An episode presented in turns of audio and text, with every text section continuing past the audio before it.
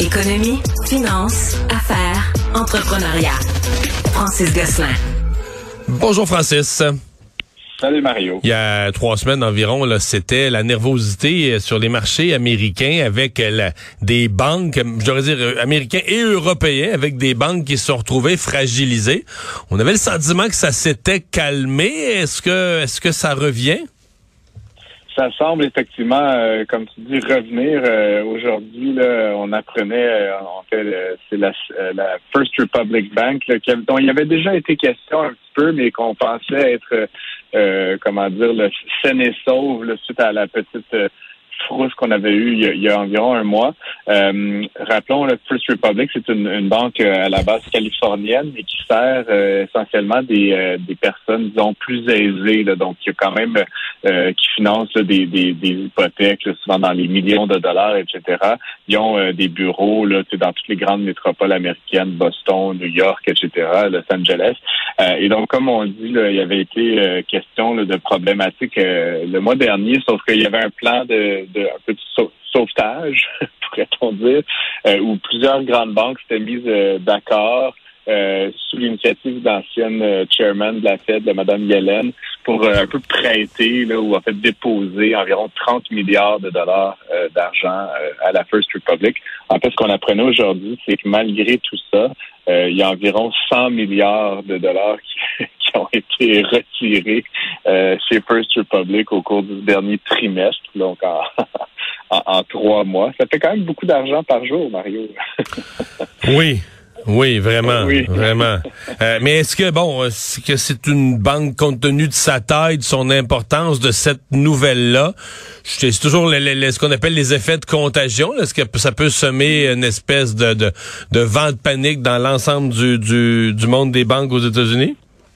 Donc, ben, écoute, ce qu'il ce qui, faut dire, donc, déjà, la, banque avait environ 175 milliards de dépôts, là, donc je vais faire la petite arithmétique, là, mais 175, c'était à la fin de l'année dernière, donc dernière fois qu'on a eu ces chiffres-là. Là, fait moins 100, ça qui reste 75 plus le 30 dont je parlais. Fait qu'en gros, la banque, elle a quand même encore 105 milliards à peu près probablement de, dépôts. Donc, tu sais, c'est pas euh, la fin du monde. Et là-dessus, évidemment, la banque, elle a ses activités de prêt, là, etc. Et donc, ce qu'on apprenait, c'est que sur le trimestre, elle a généré 1,2 milliard de revenus, sur lequel elle a quand même fait 300 millions de profits. Donc, c'est pas euh, en tant que business de banque, là, c'est pas une business qui va mal. Le problème, évidemment, comme tu le sais, c'est que les banques, ils ont des obligations de garder une petite proportion, un petit pourcentage de leurs actifs en réserve. Et donc là, quand tout le monde court à la banque pour retirer son argent, comme ça s'est fait dans le dernier trimestre, ben forcément, ça, ça inquiète, ça peut inciter d'autres déposants à leur tour à venir réclamer leur dû. Puis là, ben, actuellement, comme tu dis, ça peut créer un, phénomène de contagion. Pour l'instant, c'est un peu tôt pour le dire, mais euh, pour ceux qui sont actionnaires de la First Republic, euh, l'action a perdu 20 dans la journée aujourd'hui et depuis son haut là, à l'automne dernier, elle a perdu 80, un peu plus de 90% de sa valeur. Un très bon temps pour avoir investi dans cette institution financière-là, mais c'est peut-être une opportunité d'acheter en même temps. si on est prêt, si on a les nerfs solides avec le risque, mettons. Euh, la Banque d'infrastructure du Canada qui débloque des fonds euh, dans des dossiers de bornes de recharge.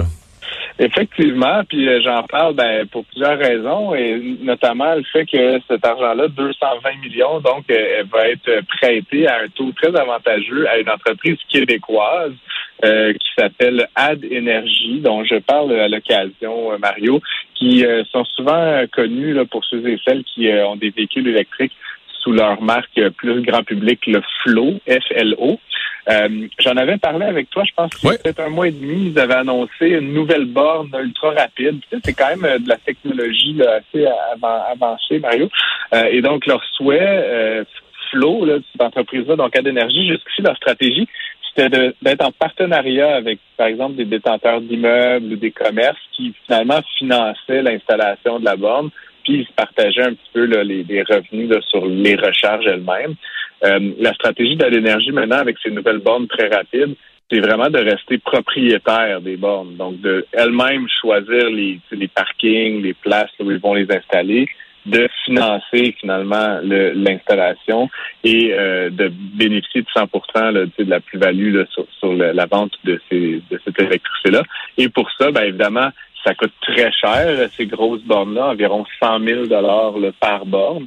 Euh, ils veulent en déployer 2 000 au Canada. Donc, tu fais le calcul rapide, là, 2 000 fois 100 000, ça fait 200 millions de dollars. Et donc, c'est le montant qu'a débloqué la Banque d'investissement du Canada euh, pour euh, stimuler la croissance de cette business-là, qui, Mario, certainement a des beaux jours devant elle, devant elle si on voit la progression des véhicules électriques au pays. Et finalement, c'est une transaction dont on parle, je sais plus depuis combien de temps, des mois, plus qu'un plus qu'un an, l'achat par le géant Microsoft de, d'un autre géant, d'un géant du jeu Activision. Euh, et euh, ben là, c'est, c'est encore un blocage au niveau réglementaire qui vient interférer. Oui, ben j'en avais parlé avec toi parce que du côté américain, la Federal Trade Commission avait ouvert une enquête pour bloquer la transaction. Rappelons euh, donc Microsoft, qu'on connaît pour les logiciels, mais qui est aussi un éditeur de jeux puis un fabricant de consoles avait proposé d'acheter Activision Blizzard, qui est un, aussi un grand, grand joueur là, dans la, la, production de jeux vidéo. Ils font notamment le World of Warcraft, toutes sortes de grosses franchises très, très majeures. Euh, ils avaient proposé d'acheter euh, Activision Blizzard pour la modique somme de 70 milliards de dollars, qui est quand même une méga transaction dans le domaine technologique. Et là, bon, comme je disais, la FTC s'en était mêlée, mais là, il y a un, donc un jugement qui a été rendu du côté anglais euh, qui euh, finalement dit que cette, cette euh, entente-là va nuire à la concurrence dans le milieu du jeu vidéo et recommande de ne pas l'autoriser pour tout ce qui est les activités côté anglais ce qui va certainement avoir un impact du côté donc, européen puis éventuellement américain selon la quasi-totalité des, des, analystes, euh, Mario, que j'ai lu aujourd'hui, c'est comme un peu la fin. Euh, on dit un deal ender en bon français. Donc là, il faudra voir si euh, l'appel de, Microsoft et d'Activision est entendu et tout ça, mais selon toute vraisemblance, ça, ça, ne va pas ça ne va pas se produire. Et dans la foulée, ben, éventuellement, ça pourrait avoir un impact négatif sur la valeur des actions des deux entreprises. Ouais. Mais est-ce que parce que des fois, on a l'impression quand une transaction traîne tellement comme ça que le, même l'acheteur Microsoft finit par se dire, ah, oh, pire, là, si ça marche pas. Est-ce qu'on en est rendu là? Est-ce que dans, parce que c'est, quand, quand, ça traîne autant, à un certain point, et même les marchés mm. changent, est-ce que Microsoft tient encore dans ton esprit à 100% à acheter Activision? Oui, c'est encore dans son plan de match? C'est sûr que comme plusieurs euh, grandes franchises là, euh, comme comme je disais d'Activision, là, comme je parlais de World of Warcraft, il y a Call of Duty. Je sais pas si tu es un grand joueur, le Mario, mais c'est vraiment des franchises majeures. Puis pour Microsoft d'intégrer vers le haut ces propriétés-là euh, dans ses consoles. Puis éventuellement, tu sais que Microsoft contrôle d'un côté bon certaines consoles, mais en plus tout le jeu PC là, sous Windows. Ça fait du sens dans sa stratégie d'acquérir ça. Puis je pense pas que Microsoft a envie d'acheter des petits joueurs là, qui font des, des jeux euh, sur mobile. Ils veulent vraiment acheter des, euh, un ou deux grands, grands fabricants. Puis Activision Blizzard, c'était une cible idéale pour ça. Euh, il y a d'autres éditeurs qui ont fait l'objet de, de, de tentative de transaction. Tu te rappelleras, Vivendi avait essayé d'acheter Ubisoft il y a quelques années, là, puis ça avait été comme la vraie guerre d'achat puis tout ça. Puis finalement, ça avait été repoussé par Ubisoft, mais c'est un milieu dans lequel, quand tu arrives à t'entendre, en général, il y a de la valeur à générer. Puis je pense que Microsoft veut le faire, mais je pense pas que les régulateurs vont le permettre pour les gens. On devrait toujours faire l'exercice. Pour les gens qui, tu sais, c'est comme Activision Blizzard, on le sait pas. Je vais vous donner, pour les amateurs de jeux, je donne quelques noms, là. Call of Duty, Guitar Hero, Tony Hawk, euh, Skylanders, Candy Crush, euh, non, mais c'est, c'est quelques exemples. Il y en a beaucoup d'autres, mais c'est quelques exemples de jeux qui ont eu un certain succès. pour les quarantenaires et les cinquantenaires qui nous écoutent, Mario, le Diablo, euh, StarCraft. c'est vraiment le, ça, ça fait 40 ans, 50 ans qu'ils font parmi des jeux les plus connus de, de, de, la planète. Donc forcément, c'est une belle entreprise.